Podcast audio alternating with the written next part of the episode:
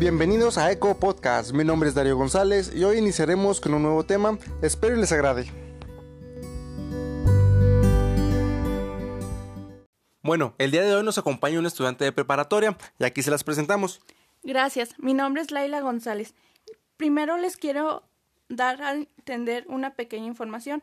Pronto, residuos radioactivos como los restos de cadmio, plomo y mercurio, especialmente peligrosos para la vida debido a su incidencia sobre el sistema nervioso, podrían ser eliminados por la propia naturaleza a través de tecnologías verdes aplicadas con éxito, englobadas en una nueva disciplina que es la bioremediación.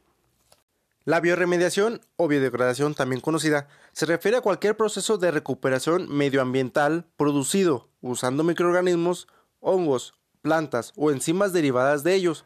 Se cree que estas técnicas pronto recuperarán en años, no en décadas, tampoco en siglos, entornos dañados por vertidos petrolíferos o fallos en centrales nucleares. La bioremediación puede acontecer sin intervención humana, a través de procesos naturales que, por ejemplo, promoverían la proliferación de microorganismos que se alimentan de compuestos orgánicos en aguas con una gran concentración de hidrocarburos.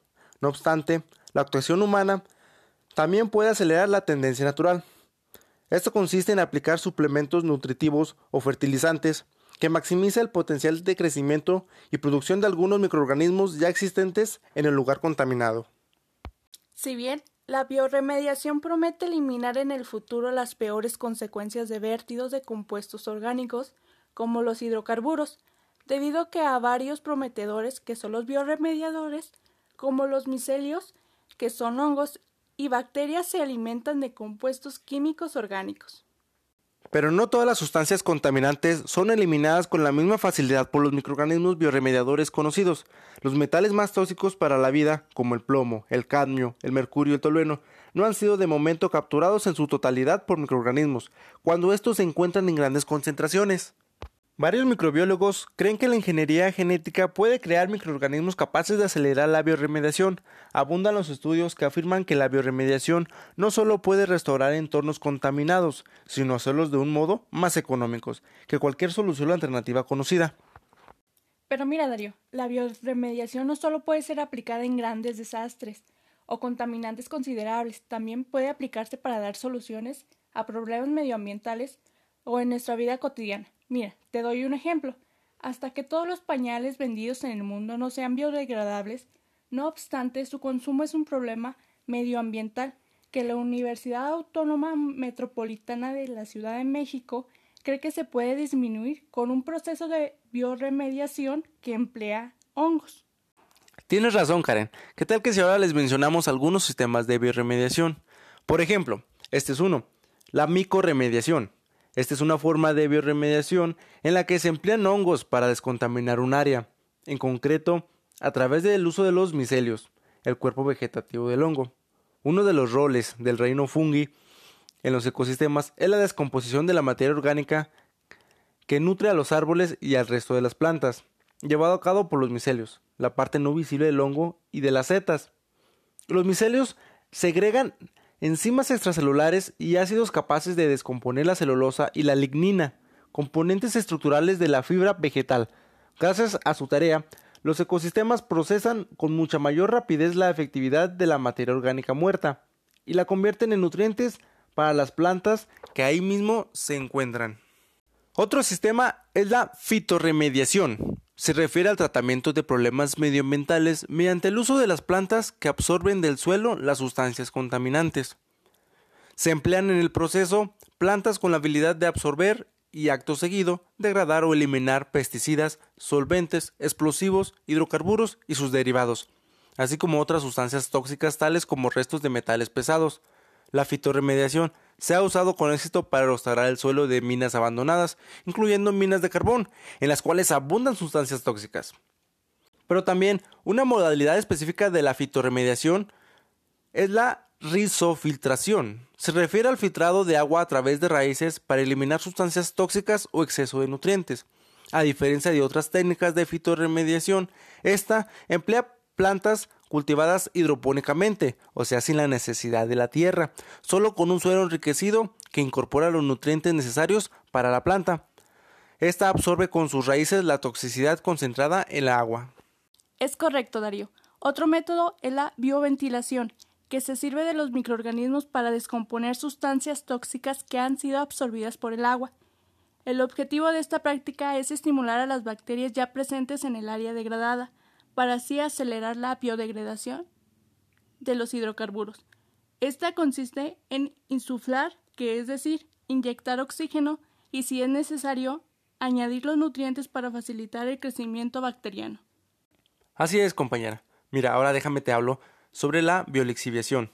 En esta es posible extraer metales específicos de los minerales en los que están estancados, un método con mucho menos impacto que la lixiviación tradicional, en la cual se emplea cianuro, que es especialmente tóxico para la vida. La biolixiviación esta gana terreno en las técnicas de minería más prometedoras para el futuro, debido a su menor impacto ecológico y a la ausencia de contaminación del suelo. Otro sistema de bioremediación es el cultivo de las tierras. ¿Y cómo sería eso? Mira, es un proceso tan sencillo como efectivo. Suelos contaminados por purines, sedimentos o lodos tóxicos se incorporan a la superficie del suelo cultivable, que es arado en varias ocasiones para airear la nueva composición. La aireación de la tierra estimula la flora microbiana que acelera, con la ayuda de la cosecha elegida, la degradación de componentes tóxicos para el medio ambiente. Muy bien, eso quedó muy claro.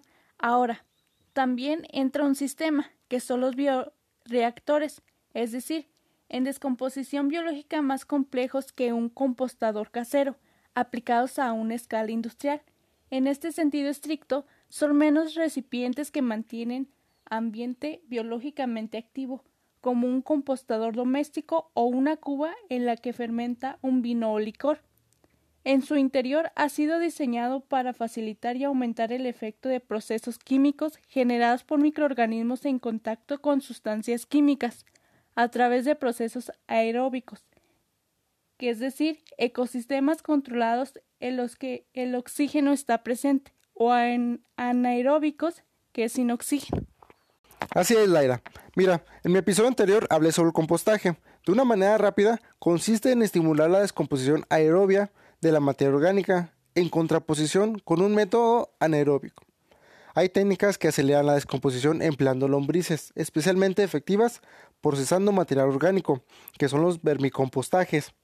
Compostar permite reinstaurar el ciclo natural de cualquier escala, desde un hogar hasta una explotación agraria orgánica. Este es un método de bioremediación al alcance de cualquiera de nosotros. Ahora bien, la bioaumentación se refiere a inocular cepas microbianas que han sido modificadas en el laboratorio para tratar con mayor rapidez y eficacia suelos y agua contaminada. Si las variedades de bacterias ya presentes son capaces de restaurar en el lugar contaminado, se opta por estimular su crecimiento. Qué bien, pero mira, no solo su crecimiento, también existe otro método, que es la bioestimulación. Esta modifica el entorno para estimular las bacterias bioremediadoras existentes en el medio, aquellas con capacidad para restaurar un entorno con elevada toxicidad. Este se emplea en distintas técnicas para enfocar el entorno que restaurar, entre ellos la inyección de nutrientes, que estimulan el crecimiento de los microorganismos responsables de la restauración. ¿Qué te pareció este tema? Es un tema muy interesante. Pues esto nos sirve mucho a nosotros los estudiantes que nos estamos preparando para nuestra carrera y me dio mucho gusto compartir este tema contigo. Igual a mí, muchas gracias por estar aquí conmigo, pero por desgracia el tiempo se nos volvió a terminar. Mi nombre es Darío González y esto es Eco Podcast.